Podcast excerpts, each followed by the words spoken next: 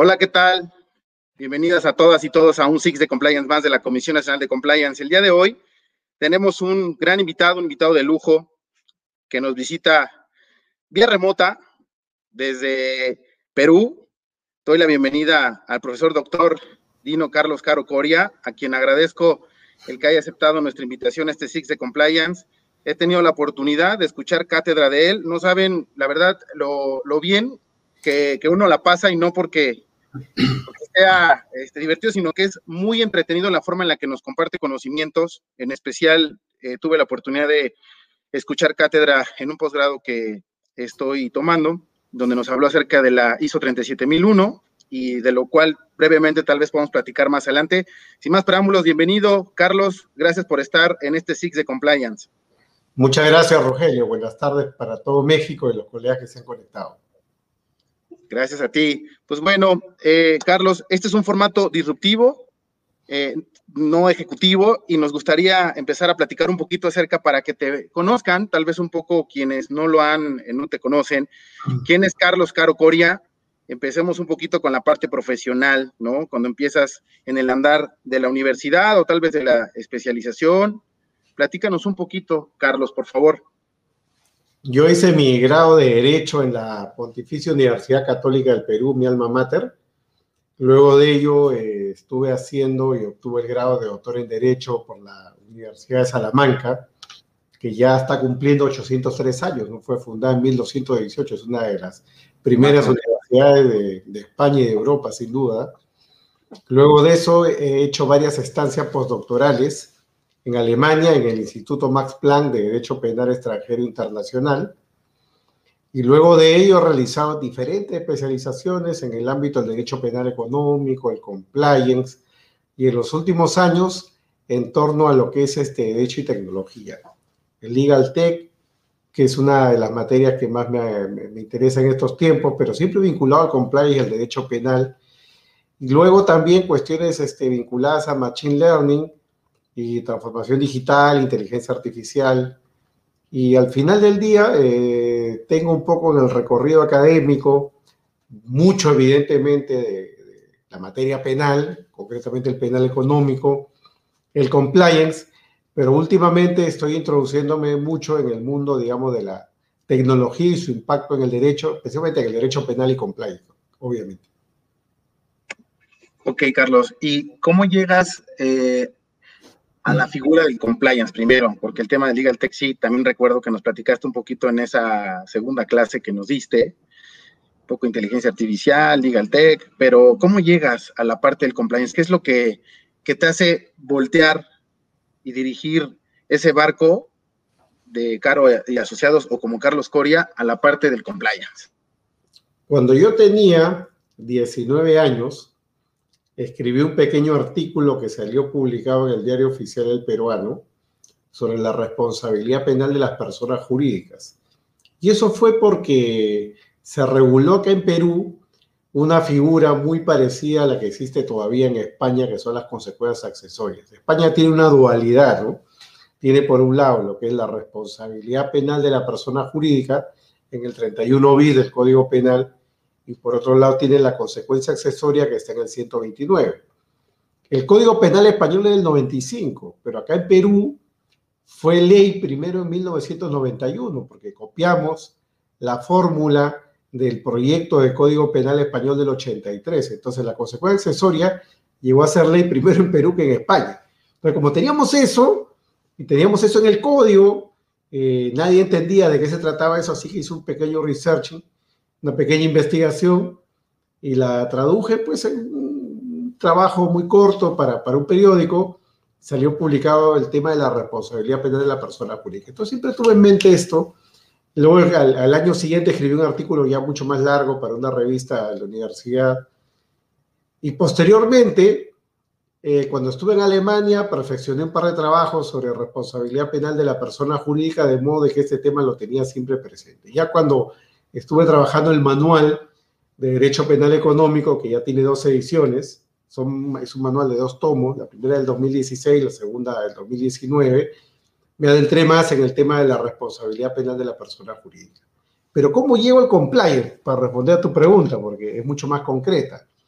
empieza en la práctica, porque yo aparte de ser profesor soy abogado de ejercicio, tengo un despacho que se llama Cargo y Asociados, y a raíz, digamos, de todo lo que es la explosión en, temas de persecución de lavado de activos, eso es algo que se produce hace aproximadamente unos 15 a 18 años atrás. La regulación evidentemente de los 90, pero donde empieza a dar la rueda, a girar la rueda, es en verdad en los años 2000, donde la mayoría de países empieza muy fuerte la persecución de lavado de activos. Y bueno, y entonces los bancos, a los que prestamos asesoría, empezaron a hacernos consultas sobre la regulación administrativa en materia de prevención. Y es por eso que desde el 2007, es decir, hace ya 14 años, empiezo yo a meterme primero en lo que es el compliance antilavado. Y claro, eh, me encontré con un mundo donde había un divorcio absoluto, ¿no? Entre lo que era la teoría y la práctica. Por un lado estaban los penalistas hablando de derecho penal, de lavado de activos, blanqueo de capitales, los profesores, grandes nombres, y por otro lado los prácticos del compliance, ¿no? Los prácticos del compliance se reúnen en otro tipo de foros, ¿no?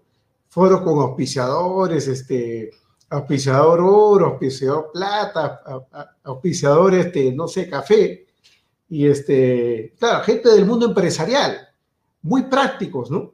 Entonces, poca ciencia y algo de experiencia, ¿no? Y los conferencistas siempre los míos, me he ido a los cursos de FIBA, me he ido a los cursos de FELABAN, o sea, me, he visto, me he visto un poco el mercado, toda la fauna, digamos, de capacitadores en compliance, y yo decía que hay algo que está mal, ¿no? Hay algo que está mal y es que estos señores, lo único que, que hacen es traernos PowerPoints, ¿no? Nos hablan de los casos, ¿no? Nos asustan, ¿no? Que el caso tal, la multa es tal, la multa de tantos millones y tantos millones, entonces generan un poco de terror, dos, tres cosas prácticas y se acabó su conferencia. Entonces yo eso, no es ciencia, o sea, eso, no hay ciencia acá. Lo único que hay es una recopilación de un poco de información, un poco de corriente, un poco de miedo, algunos argumentos sentimentales y ya está. Yo dije, acá hay que ponerle un poco de ciencia. claro, y, y a la par, los penalistas en Europa, muy bien, que son los que influencian en Latinoamérica, México y Perú, ya venían rompiendo fuego en todo lo que era la responsabilidad penal de la persona jurídica. Recordemos que en Europa, en los 90, esta era una realidad legislativa inexistente, ¿no? Salvo los países, digamos, este, eh, nórdicos, tipo, tipo Holanda, los países este, tipo, tipo Inglaterra, tenían algo de regulación de responsabilidad penal de la persona jurídica, pero de donde vivimos nosotros, que básicamente Italia, España y Alemania no había nada, ¿no? Y quien pone la primera piedra es Italia, con el decreto legislativo 231 del año 2001, donde genera pues toda una discusión, ¿no? Si eso es penal, si eso es administrativo, y luego las discusiones en España, ¿no? Hasta que en España llega la reforma en la Navidad del año 2010, porque entró en vigencia el 25 de diciembre del 2010, y fíjense, a partir de ahí había una suerte de vice expansiva, vice expansiva no solo en Europa, sino también en Latinoamérica. ¿no? Entonces, justamente eh, se alinearon un poco los astros. Yo veía ahí un poco del déficit de ciencia entre los prácticos del compliance y por otro lado veía que se venía muy fuerte ¿no? el desarrollo científico del compliance, pero del lado de los penalistas, quienes le han metido más cabeza en términos de sistemática y ordenación del compliance son los penalistas. Y yo creo que ese trabajo está todavía pendiente por hacer. El trabajo de acercamiento entre lo que es ciencia y experiencia, y yo creo que eso está refinando mucho el trabajo en compliance. Entonces ya, ya creo que todos estamos aburridos de entrar a lo mismo, ¿no? La discusión del compliance, administrar el riesgo, que el mapa de riesgo, ¿no? O sea, hay que aterrizar en cosas muy concretas. Y yo creo que el reto está por ahí, y los foros que se organicen, no, no, no el de hoy día, porque hoy día estamos hablando de del humano y lo divino, pero me refiero a los foros académicos o científicos, tienen que afinar mucho las materias, ¿no? Las materias para hacer este, de esto algo que implique progreso.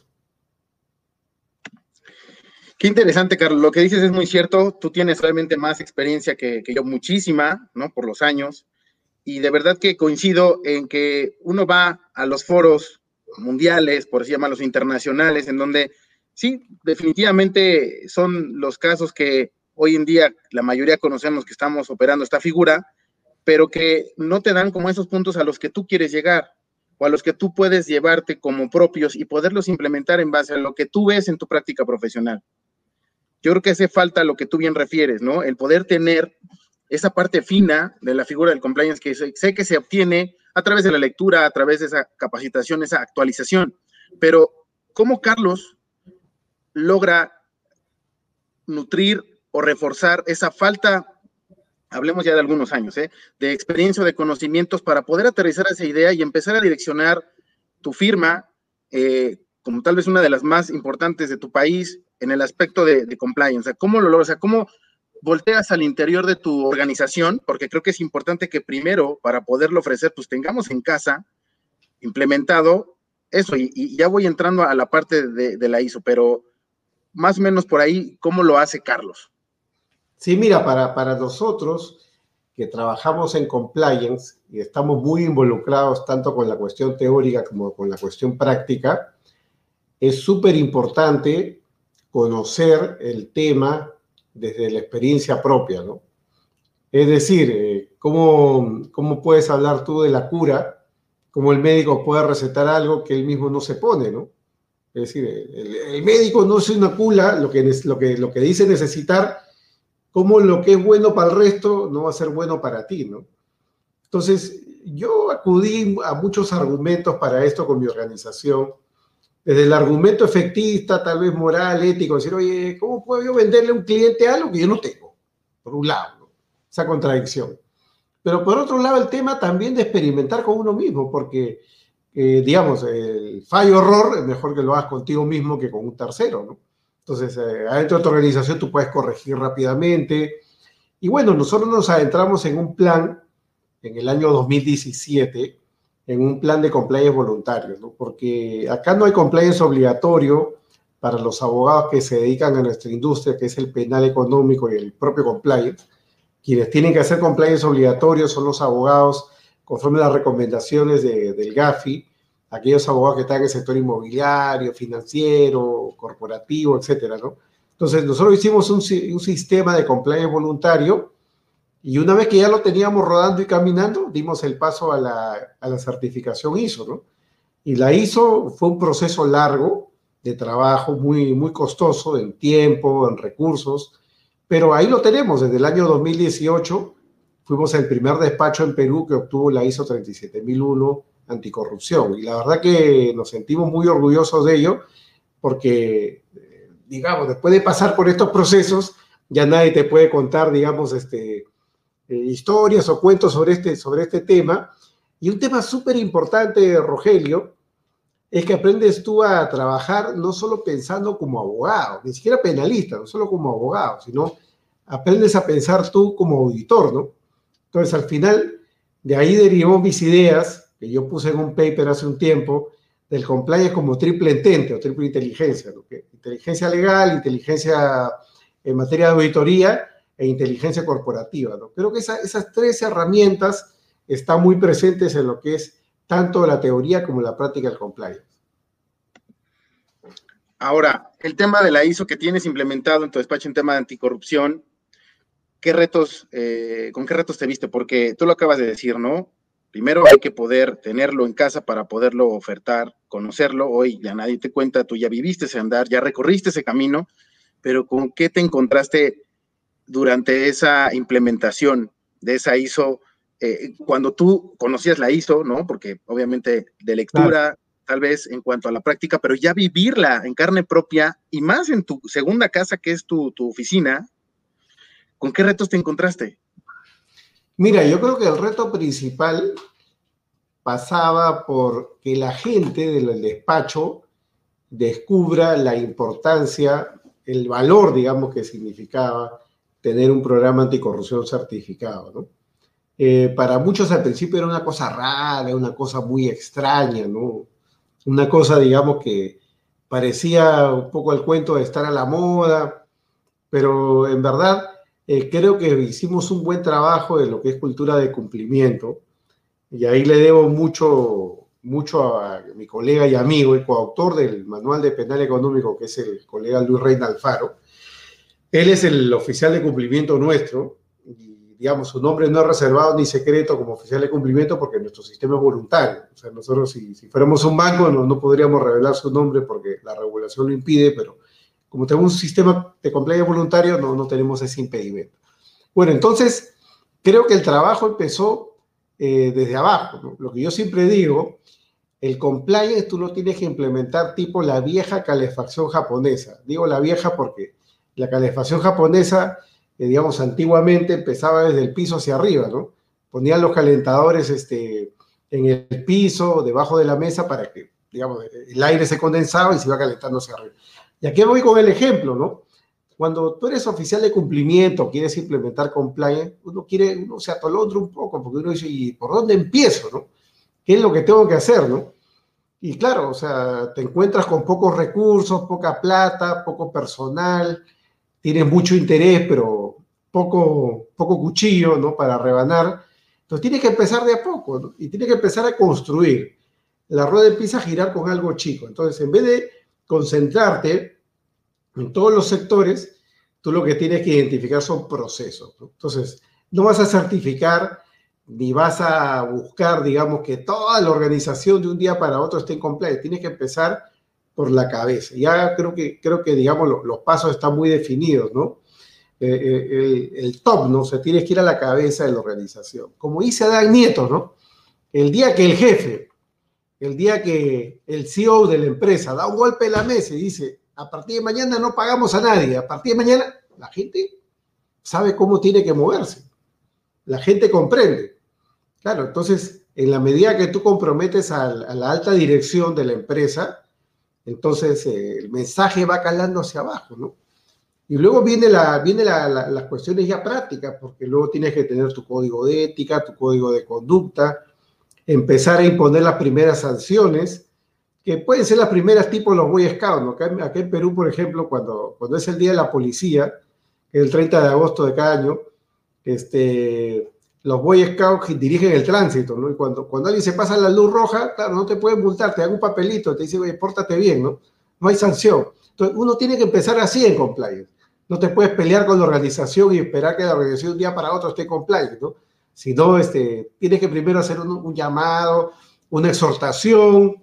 Por más que tengas un catálogo de sanciones, tienes que empezar primero por lo más elemental. Es un papelito, oye, ten cuidado, eso, eso que estás haciendo está prohibido, pero como es la primera vez, entonces no pasa nada, ¿no?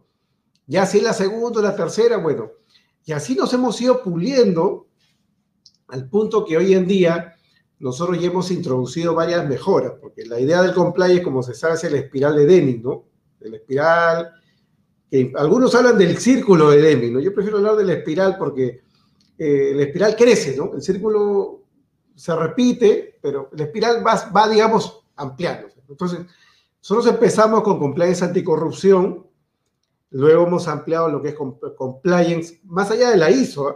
compliance antilavado, compliance anticorrupción privada, es decir, como acá se aprobó una ley sobre sanción de la corrupción privada, también ya tenemos un compliance anticorrupción privada.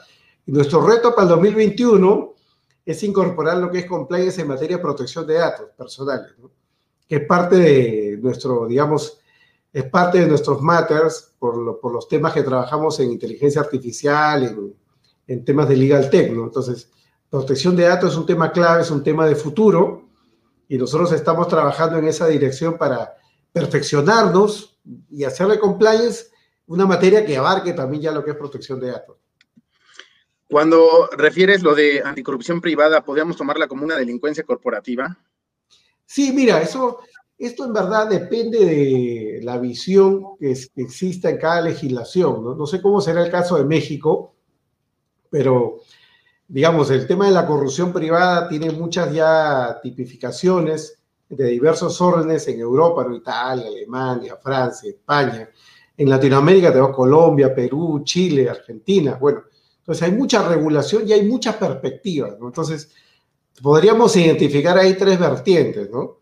La corrupción privada es este, cuando, digamos, eh, los pagos se producen entre particulares, ¿no? Por ejemplo, eh, si yo soy el gerente de compras de una empresa minera o de un banco, de una clínica privada, y claro, en tiempos de COVID, por ejemplo, donde se gastan muchos millones en insumos, insumos este, médicos, Claro, y de pronto yo digo, oye, si tengo que comprar este ivermectina, por ejemplo, tengo que comprar mascarillas, o tengo que comprar alcohol, ¿por qué este, no voy a elegir a quien es mi amigo, no? Y de, ahí me puede dar este, una partecita de su ganancia. Además, lo puedo presentar muy bien. Y, le, y yo puedo decir, mira, si algo cuesta 100, normalmente el vendedor tiene un margen de 5% o 10% para negociarlo, según el volumen, ¿no? Entonces yo le puedo decir, mira, véndeme, dame un descuento, cosa que si algún día me chapa, puedo decir, pero yo te saqué hasta con descuento. Dame más bien de tu margen de ganancia, ¿no? Entonces no me reduzcas el 5, redúceme el 3 y el 2 queda para nosotros, ¿no? Entonces, este, conjugamos el verbo ganar, como se dice por acá, ¿no? Tú ganas, yo gano. Y al final todo el mundo va a decir, pero este es un tema de privados, o sea, no es el erario público, ¿no? Yo no estaba muy convencido de que esto tuviera que ser un delito con nombre de corrupción. Ojo, no el delito, porque en muchas legislaciones esto se ve como una cuestión puramente patrimonial. Esa es una tendencia, ¿no? Fraude en la administración de personas jurídicas, lo que en España se llama el fraude societario, es una vertiente. Otra vertiente es la vertiente de la infidelidad laboral. Es decir, una forma de tipificación es también la infidelidad laboral. Es decir, el, empleado que traiciona los valores de la organización. Entonces, que está violando los códigos de conducta, los códigos laborales, y eso permite sancionar casos en los cuales no hay perjuicio patrimonial. La empresa hasta puede haber ganado, pero el solo hecho de que cobre una plata ya implica de que el empleado está traicionando los valores de la organización. Y la tercera perspectiva, aparte de la patrimonialista y la, que está relacionada con lo que son los deberes de fidelidad laboral o del empleado, empleador, tenemos una tercera perspectiva que va al tema de la corrupción, ¿no? Al tema de la corrupción y libre competencia. Entonces, por ahí yo creo que están los, este, los criterios a, establecer y según cada legislación esto hay que manejarlo. ¿no? En nuestro caso, como se ha tipificado ya como corrupción en sentido estricto, con el nombre de corrupción privada, lo hemos incorporado dentro de nuestro mapa de riesgos. Correcto, Carlos. Mira, tenemos aquí una pregunta de Luigi Méndez y nos dice, en Latinoamérica somos muy similares, aunque también con nuestras particularidades. ¿Qué similitudes y diferencias ve a nivel de compliance en nuestra región? Si quieres primero esa, ¿no? ¿Qué similitudes y diferencias ves a nivel de compliance entre tal vez Perú y México? Que pudieras tal vez dar tu opinión de lo que hayas leído de nosotros, y es que si no te ayudo. Sí, sí, claro. Yo creo que el compliance tiene una ventaja, ¿no? Y es, que el compliance tiene una suerte de gramática universal, ¿no? Es decir, este, esto es algo así como la ingeniería, ¿no? En la medida que el compliance es autorregulación regulada, entonces no partimos de leyes necesariamente, sino partimos de procesos y protocolos, ¿no? Por eso que a la pregunta de si el compliance es una ciencia o una técnica, yo personalmente lo tengo claro. El compliance para mí es una técnica, ¿no? no es una ciencia como el derecho penal que implica una, digamos, una creación de un sistema, muy bien, este, con, con un método. No, acá, acá todo está protocolizado, compliance protocolización. Y si alguien tiene dudas sobre si esto es gramática universal, váyase a leer la ISO 19600 o la 37001, que aplica a todos los países, ¿no? Todos los idiomas, independientemente de las regulaciones.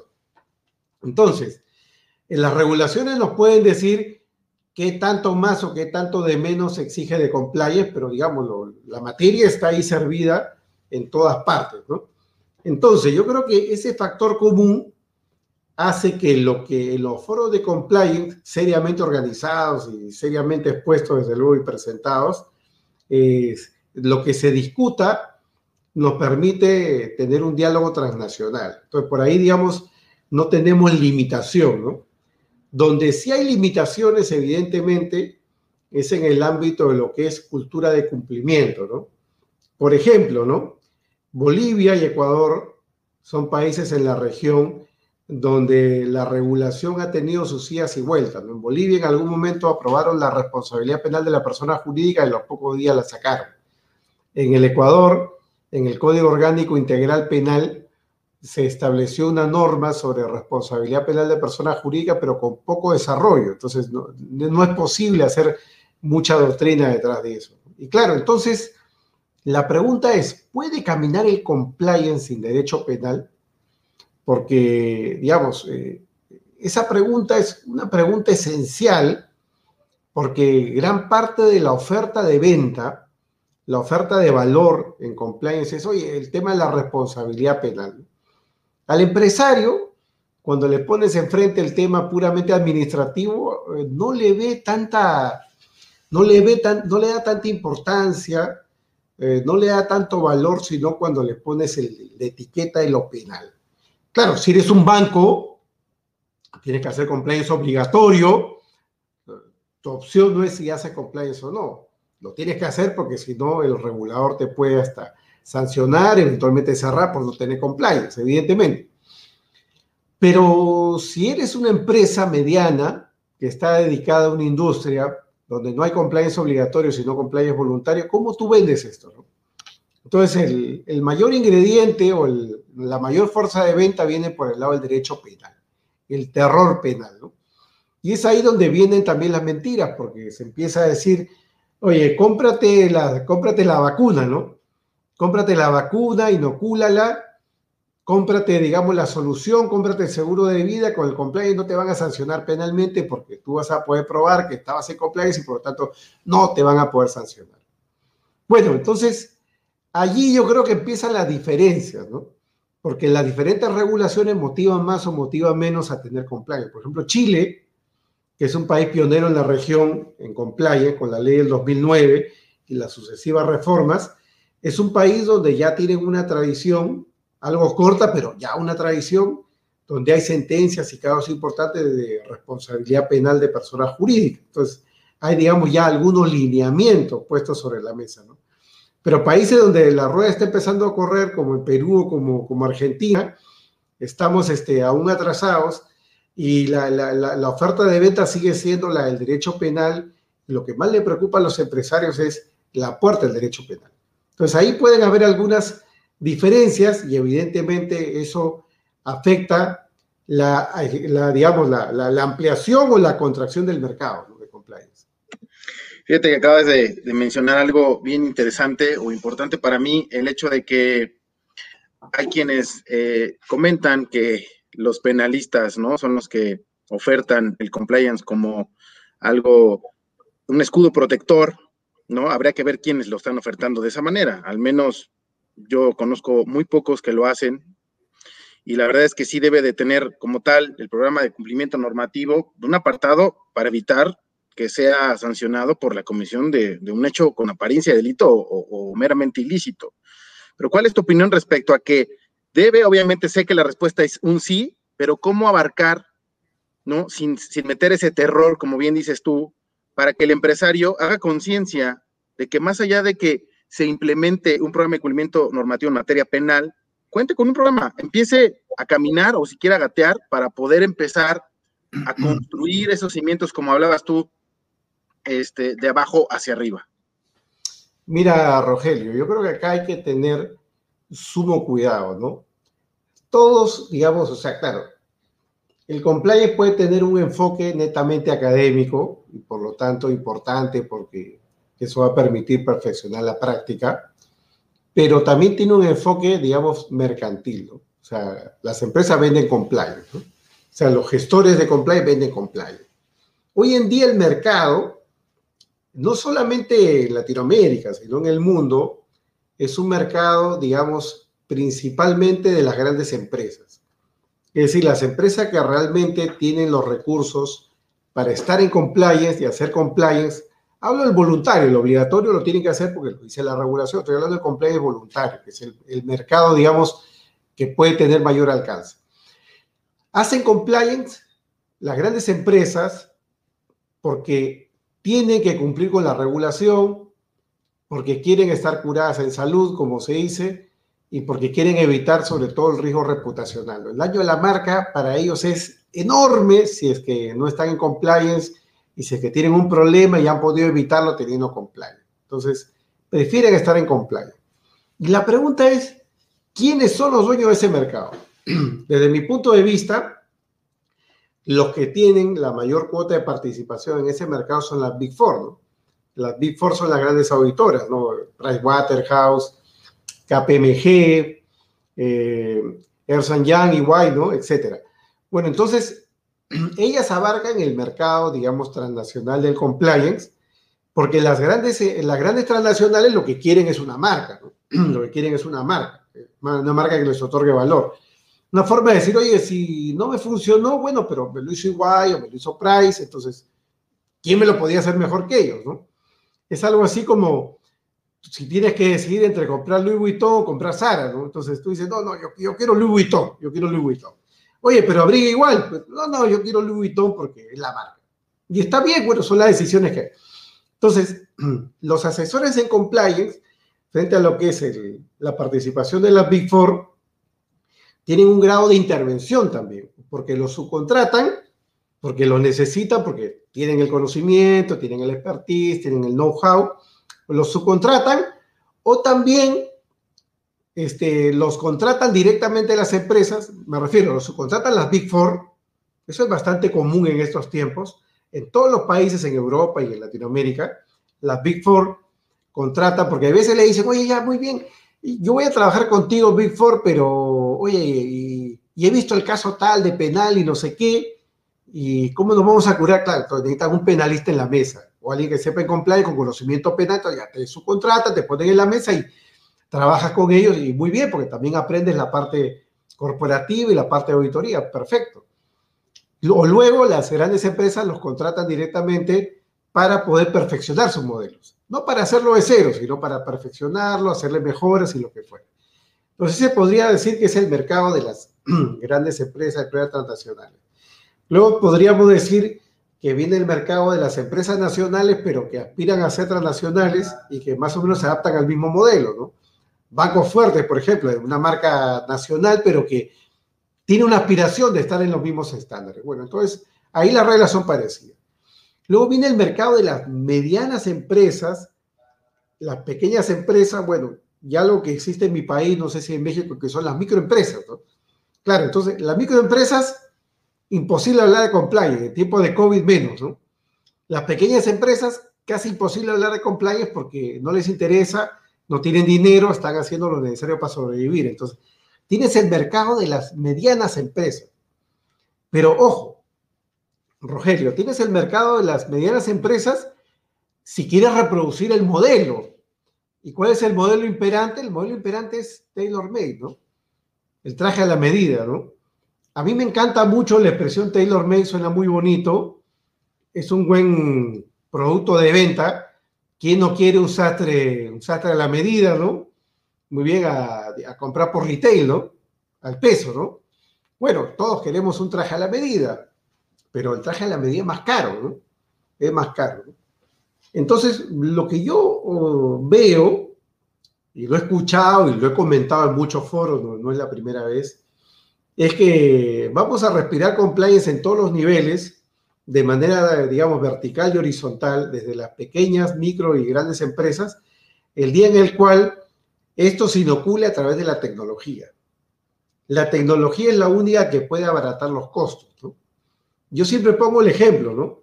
No sé qué edad tendrás tú, pero cuando yo estaba en la universidad, la contabilidad electrónica, que hoy en día la tenemos todos, muy bien, eh, eh, era algo que la tenían las grandes empresas y algunas medianas empresas, ¿no?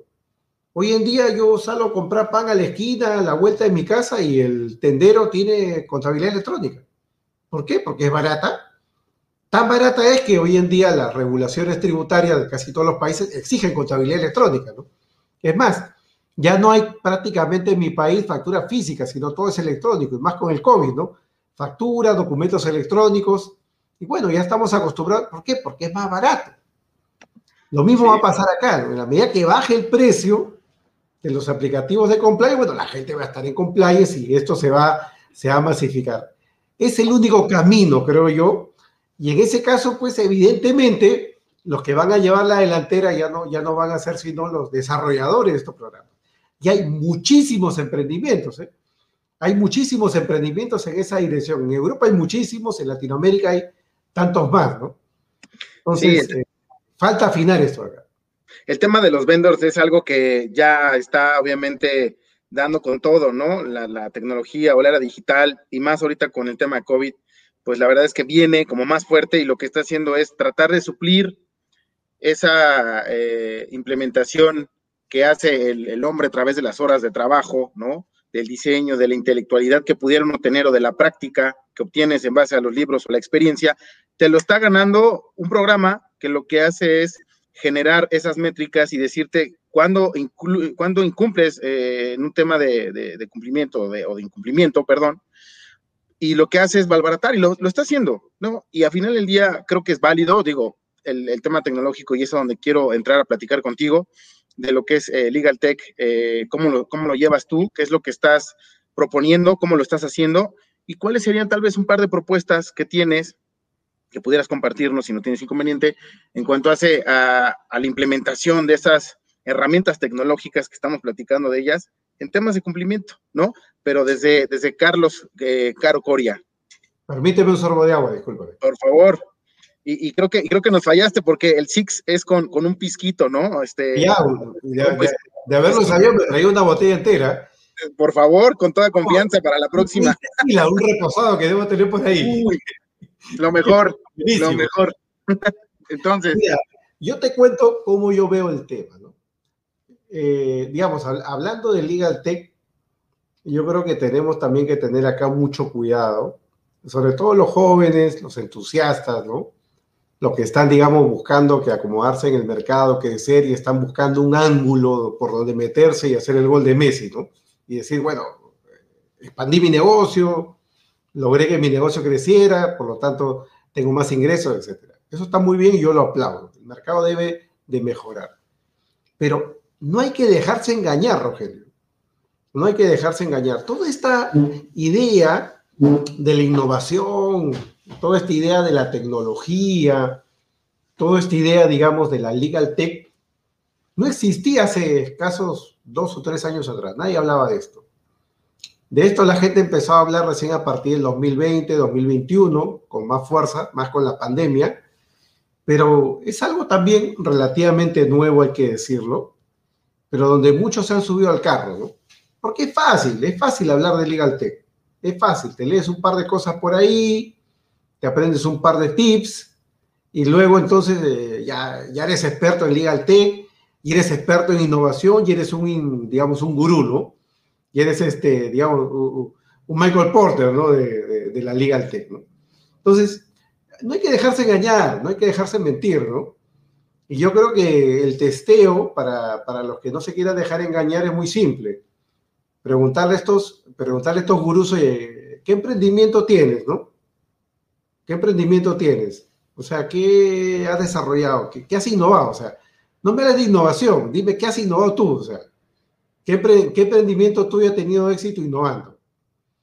Dile tú qué artículos has escrito, o sea, qué has escrito que puedas traducir y compartir a todo el mundo más allá de un PowerPoint, ¿no? ¿Qué has escrito? ¿En qué foro serio has discutido esto? ¿En qué foro serio? No, no, no de estudiantes, no de neófitos. Te has expuesto tú a exponer tus ideas y a discutirlas con los demás, como cuando los penalistas llevamos una ponencia nueva, una idea nueva, muy bien, y nos exponemos, digamos, a la crítica. Y, claro, ahí están tres preguntas básicas, ¿no? Con eso vas a reducir el mercado de los innovadores al 5 o 10%, ¿no? Entonces, a eso síguelos a los que han escrito algo, a los que han expuesto en foros internacionales, no pues este, foros de Lima cuadrada o de el DF cuadrado, Ciudad de México cuadrada, o sea, sino los que realmente están haciendo un trabajo serio y los que están haciendo emprendimiento. Lo digo porque veo, sobre todo en LinkedIn, ¿no? que es la red, entre comillas, profesional, veo en LinkedIn, por otro lado, innovación por acá, innovación por allá, y la verdad que estoy aburrido del discurso de la innovación Incluso este, ya eh, abusan un poco de la historia porque empiezan los neologismos, ¿no? El, legal design thinking, muy bien, el design thinking, abusando un poco de los términos pensados en lo que es este, la estructuración de emprendimientos, pensado más en temas de ingeniería que se pueden aplicar evidentemente al derecho, pero que tendrían que, que aterrizar en cuestiones concretas. Yo lo que sí creo es en las hackatones, ¿no? No sé si tú has escuchado las hackatones. Las hackatones son, eh, bueno, ahora por la pandemia tienen que ser este, virtuales, ¿no? Pero en verdad eso es una cosa que no funciona. Pero las hackatones, como están definidas, son encuentros donde los que quieren desarrollar soluciones se reúnen, hacen un claustro, ¿no? hacen un claustro de varios días, donde el día uno presentan la idea de desarrollar un producto, una solución de algo, un aplicativo, y evidentemente pueden haber abogados y programadores, ¿no? No tienes que ser abogado para meterte en legal, no tienes que ser programador para meterte en legal Y bueno, entonces, a lo largo de los días desarrollas un producto, desarrollas una aplicación, desarrollas un prototipo, para hablar en términos de design thinking, y luego de eso lo puedes presentar y lo puedes testear y de acuerdo a eso pueden haber premiaciones. Claro, esas cosas son interesantes como semillero, digamos, así como hay en el fútbol, semillero para, para lo que es la Legal Tech. Vamos sobre el compliance. Vamos sobre el compliance para no perder el hilo de la, de la interesante pregunta, ¿no? ¿Cómo esto se, se, se, puede proyectar en el compliance, ¿no? ¿Cuáles son los aplicativos famosos que existen, ¿no? Hoy en día en temas de, compliance. Hay muchísimos, hay muchísimos por retail que vende Thomson Reuters, que vende, por ejemplo, Voltex Cluba, etcétera, etcétera, etcétera, y en cada país siempre hay proveedores de compliance. Pero, ¿qué es lo que te traen? Lo que ellos te traen es básicamente lo mismo. ¿Qué es lo mismo, no? Algunos, algunas de estas cosas que voy a mencionar y algunas tal vez todas, ¿no? ¿Qué te traen? Te traen primero bases de datos, ¿no? Base de datos de investigados por la, por la DEA, los que están en la lista negra de la Kimping Act, ¿no? Los que están en la lista de Naciones Unidas, aquella gente pues que son, como decíamos, como se decía en Roma, que están sometidos a la capiti diminutio, ¿no? O sea, disminución de cabeza, que han perdido ciudadanía, ¿no? No puedes contratar con ellos porque si contratas con ellos, eh, el gobierno americano, los gringos, te cercenan. Entonces, este, claro, entonces, eso para mí el único valor que tiene es que te dan un link para remitirte a las listas que están en Internet. O sea, entras a la página del Departamento de Justicia de los Estados Unidos y vas a encontrarte ahí con esa información. O sea, y lo que hacen es linkear con, con una carátula bonita, etcétera. Pero eso para mí no tiene mayor valor. Luego, tienen otra cosa. Otra cosa de la cual hay que tener muchísimo cuidado. Porque lo primero es información pública, la, las listas de la KIMPIGAD, de Naciones Unidas, del GAFI, lo que fue. Eso es público porque está en Internet a los cuatro vientos. Y ya el gobierno americano se ha comido ese pleito hace años y es su problema. Pero luego, ¿qué viene? Te ofrecen algo que por algunos años han venido ofreciendo los aplicativos de recursos humanos. Yo quiero contratar a Carlos Caro como posible gerente de la empresa X o posible director de la empresa X, y bueno, aparte de mi entrevista, pasar todo el proceso psicotécnico, ¿no? Donde me, me, hacen mi psicoanálisis, ¿no? Y paso por recursos humanos y todos los filtros. Ah, después de todo eso, llega una parte en la cual me filtran con la base de datos locales, ¿no? Entonces quieren saber si Carlos Caro tiene una investigación por lavado de activos o si, si le he pegado a una mujer alguna vez o si tengo alguna denuncia por fraude, ¿no? Si tengo deudas en el sistema financiero, y sobre eso hay de santo y señor mío. El dato sensible es este, procesos penales. Mucha gente tiene procesos penales en curso, no sé cómo será en México, pero me imagino que es muy parecido a todos los países, te denuncian fácilmente, o sea, digamos, eh, me dijo una vez un mexicano, un colega y amigo mexicano me dijo, bueno, mira, Aquí en México a nadie se le niega un, vaso de agua ni una orden de arresto. Entonces, este, con lo cual es fácil, digamos, tener un proceso penal. Y claro, eso no significa nada desde el punto de vista de la presunción de inocencia, pero reputacionalmente te afecta. Todo, todo el mundo dirá, pero ya, pues bueno, pero ¿para qué, para qué, te, para qué te denunciaron? Tuviste la mala suerte y ya está.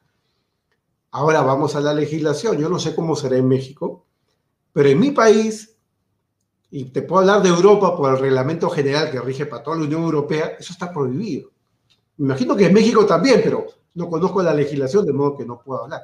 Porque el dato, el dato personal, estoy hablando de protección de datos personales, el dato personal de quién tiene un proceso legal o no, es un dato sensible, especialmente protegido. Y la pregunta del millón es, ¿cómo hacen estos privados para obtener y capturar esa información? Por ejemplo, acá en Perú o en España, yo no puedo saber si Juan Pérez tiene un proceso legal. Si voy a la corte, Tal vez si tengo un amigo que me dé el dato y por ahí me lo puede dar y me dará la información de, buena gana. No, pero ellos te lo ponen online. Online te ponen la información. Como digo, esto lo, esto lo utiliza las áreas de recursos humanos hace muchísimos años. Y le dicen, señor, oye, descárgueme esto, usted tiene un proceso del año 2010, que de repente ya acabó, pero cuénteme qué ha pasado. Te sacan ahí, ¿no?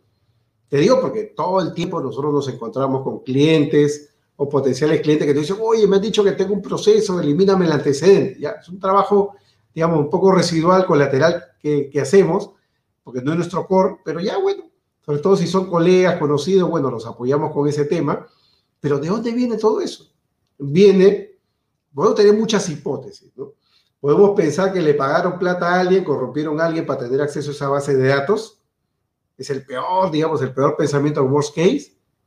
Pero de lo que sí estoy seguro es que están violando la ley de protección de datos personales. Entonces, vamos aterrizando, ¿eh? Información de las listas negras internacionales, información sobre antecedentes penales y antecedentes penales, por favor, en sentido amplio, ¿no? No es registro de condena, puede haber condenas, puede ser procesos en curso, incluso en etapa preliminar, esos que se pueden archivar a, a los pocos meses, etcétera, etcétera, pero claro, generan un daño reputacional terrible. Y luego, también gestión de noticias, ¿no? Porque de pronto Carlos Caro apareció con una noticia, nunca tuvo un proceso, pero por ahí un periodista sacó algún día, y aunque no hubo proceso, pero ahí está. Entonces, buscador. Bueno, conclusión, hasta ahí, ¿no? Base de datos, ¿no? Me están vendiendo Google, me están vendiendo listas, listas de internacionales que están a disposición de todo el mundo y me están vendiendo veneno, porque me están vendiendo información que, que está violando la ley de protección de datos personales, por lo menos, ¿no? Por lo menos. Pero bueno, esa es una línea de venta. La segunda línea de venta tiene que ver con los procesos. Y esa es la parte interesante que sí tiene un valor para mí, ¿no? Los que te venden eh, gestión de procesos, ¿no? Por ejemplo, si tú Comply Law, que siempre lo menciono, que es de Walter Kluba, ese aplicativo te vende procesos. Entonces tú puedes gestionar los procesos de compliance, cargar toda tu información en la nube, además este, con información digital, tiene fecha cierta cuando cargaste el documento, cuando lo actualizaste, quién lo actualizó, qué usuario, y de acuerdo a eso, ir gestionando el sistema, muy bien, ir gestionando el sistema para que tú vayas conociendo cuál es tu grado, tu nivel de cumplimiento. Eso para mí tiene un valor, tiene un valor tremendo, porque realmente eso sí te descarga la información, ¿no? Entonces, este, prácticamente tú puedes comprometer allí a toda la organización en compliance y gestionar, por ejemplo, quién vio el video o no vio el video de actualización, quién este, gestionar ahí el tema de la aceptación de conocimiento en las políticas de la empresa, todo online, todo, digamos, este, en términos este, electrónicos, ¿no? Ya no se requiere documentación en papel, sino todo este tema se gestiona ahí, ¿no? Ese es algo que desde mi punto de vista tiene un gran valor. Lo primero, tiene sus problemas, ya mencioné, base de datos. Lo segundo es gestión del sistema.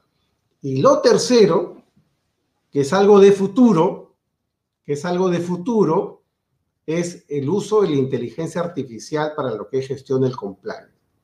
El autoaprendizaje, ¿no? O sea, así como tú tienes tu Siri, tu Siri que, aprende de ti todos los días, así como Facebook aprende de ti, así como Google aprende de ti, de tus hábitos, bueno, el sistema de compliance aprende de la organización, ¿no?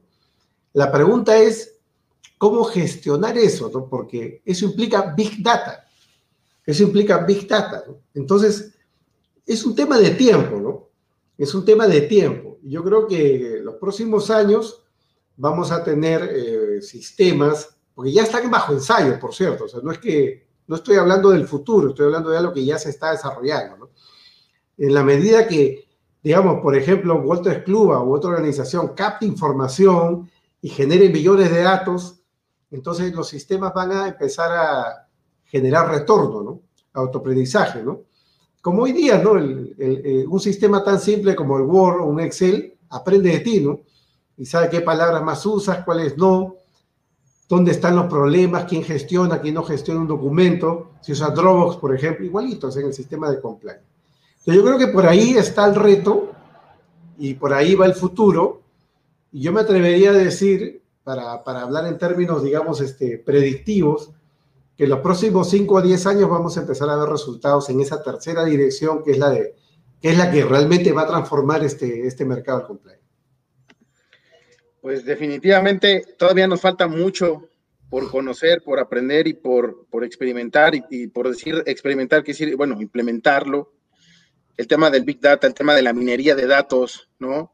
Que es algo que también debemos de, de, saber o de conocer, por lo menos de forma, tal vez algunos más como tú de fondo, pero para poder entender, tal vez a las empresas que en su momento se van a empezar a doler o ya se duelen, y te hablo eh, personalmente de los ciberdelitos, ¿no? De los ciberdelincuentes, de cómo haces la persecución, de cómo empiezas a conocer ese idioma técnico que estamos obligados como abogados a conocer, porque si nos vamos a una etapa de juicio, ¿cómo vamos a poder hablar el mismo idioma de quien puede ser nuestro perito y poder interrogarlo? Si vamos a un tema de compliance digital, por llamarlo así, ¿no? De inteligencia artificial, ya hablando, como dices tú, unos 5 o 10 años, que yo creo que igual a lo mejor un poco menos, pero estamos obligados a actualizarnos para poder dar una referencia y dar obviamente un buen servicio al cliente, hablando en un tema de compliance digital, ¿no? O compliance digital penal, no sé, por lo que tú y yo nos dedicamos, que es la misma materia.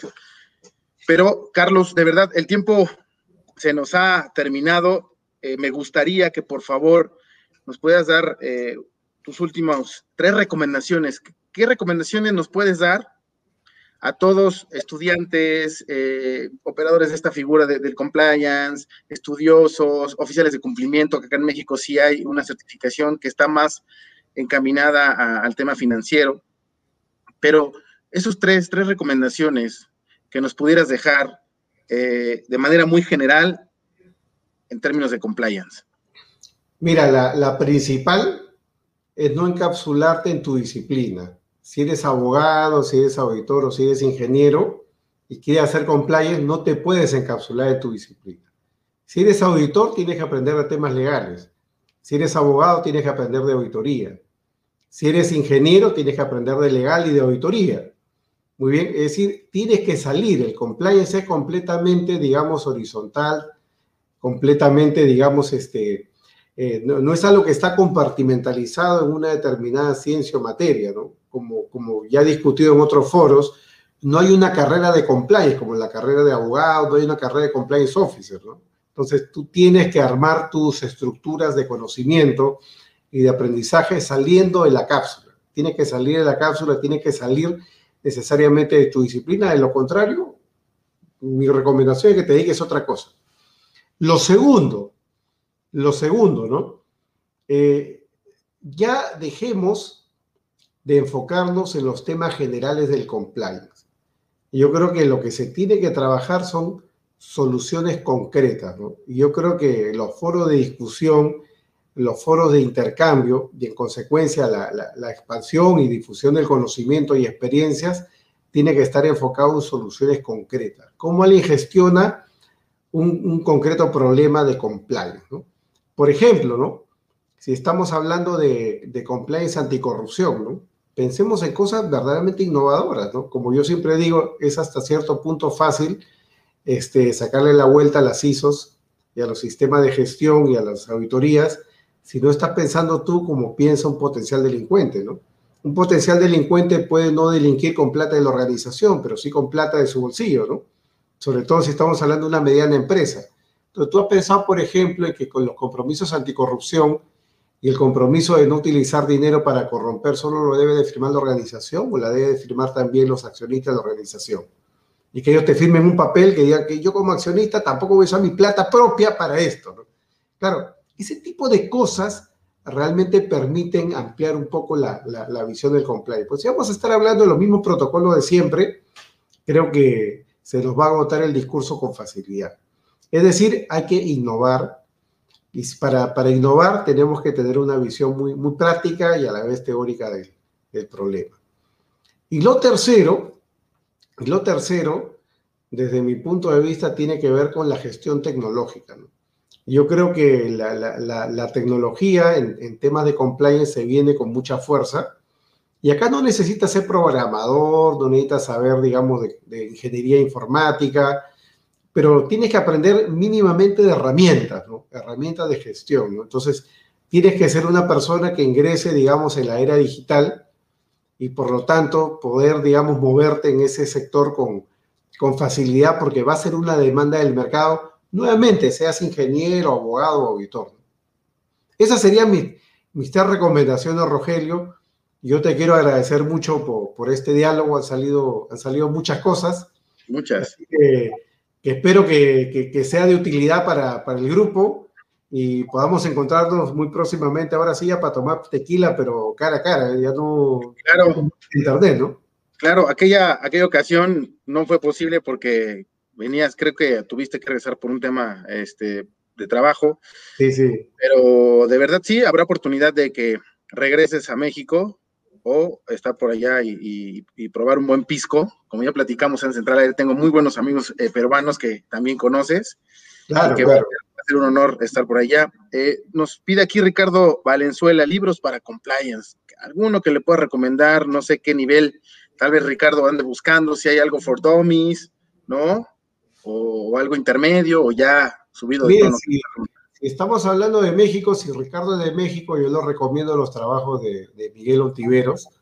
Creo que Miguel, este colega que conozco de la Universidad de Salamanca, hicimos el doctorado juntos, es uno de los, de los expertos en temas teóricos y prácticos del compliance, así que yo recomiendo sus publicaciones. Tiene un trabajo además de compliance que es como un manual pequeño, que es bastante útil y bastante práctico. Y el que quiera ir un poquito más allá, puede revisar el manual de cumplimiento de la empresa de Adán Nieto y otros, es de lo mejor y además está en PDF y lo van a encontrar de libre acceso porque él mismo quiere que se difundan esos términos y lo ha colgado por muchos lados. Así que ahí tienen ustedes material para, para poder ir trabajando. Sí, correcto. El buen Adán Nieto, profesor mío también, quien ya hemos tenido la oportunidad de entrevistar en la revista y que también espero, Carlos, que podamos empatar agendas, principalmente la tuya, para que puedas eh, compartirnos a través de una entrevista de nuestra revista digital Compliance Officer, un poco más de todo lo que haces, ¿no? En, el Perú, en tu firma y todo lo que estás viendo con, con Legal Tech es muy interesante y que creo que a nivel mundial o a nivel global es importante que se replique para que podamos saber pues de forma analógica, o sea, las máximas de la experiencia que tú puedas estar teniendo, que estés estudiando, eso siempre eh, genera mucha expectativa. Quiero agradecer nada más por último a quienes nos acompañaron a través de nuestros canales de difusión eh, digital, Monserrat Dorantes, a Fernando Ortiz, coordinador del Comité de Gobierno Corporativo de la CONACOM, Consensión Contreras de Medio Ambiente y Ordenamiento Territorial, Luigi Méndez, que siempre está aquí con nosotros, Ricardo Valenzuela, gracias, saludos, Andrea, vicepresidente de, de CONACOM, y Víctor M. Lozoya, quien nos dice magistral exposición, infinitas gracias, saludos. Carlos, que no sea la primera y última vez que estás eh, en este Six de Compliance y también invitarte al formato ejecutivo de la CONACOM, te buscaré la siguiente semana, si me lo permites, para poder empatar agenda, invitarte en algo ya más formal, ya más específico, donde obviamente saques chispas como sacaste hoy. Te agradezco mucho. te agradezco no, no, no, gracias a ti, Carlos. Gracias, gracias a todos los que se conectaron. Nos vemos la siguiente semana. Eh, en el Six de Compliance va a estar con nosotros Luis Cárdenas de WeSign, una plataforma digital, este Carlos, que lo que hace es eh, ofrecer servicios a través de eh, utilizar tecnología blockchain para firmar electrónicamente documentos. Está aquí en México y va a estar platicando un poquito acerca de cuál es el beneficio de utilizar esta herramienta tecnológica en la firma de documentos corporativos, tal vez en, darle formalidad a esos programas de cumplimiento, ¿no? Para generar... Claro, eh, claro. Sería interesante. Va a estar el próximo jueves con nosotros por acá, no se lo pierdan. Y nuevamente agradecerte el tiempo de estar con nosotros hoy compartiendo en este SIX. Gracias a todos, gracias Carlos, un abrazo hasta Perú, gracias a todos, nos vemos la siguiente semana. Hasta luego. en México. Gracias. chao.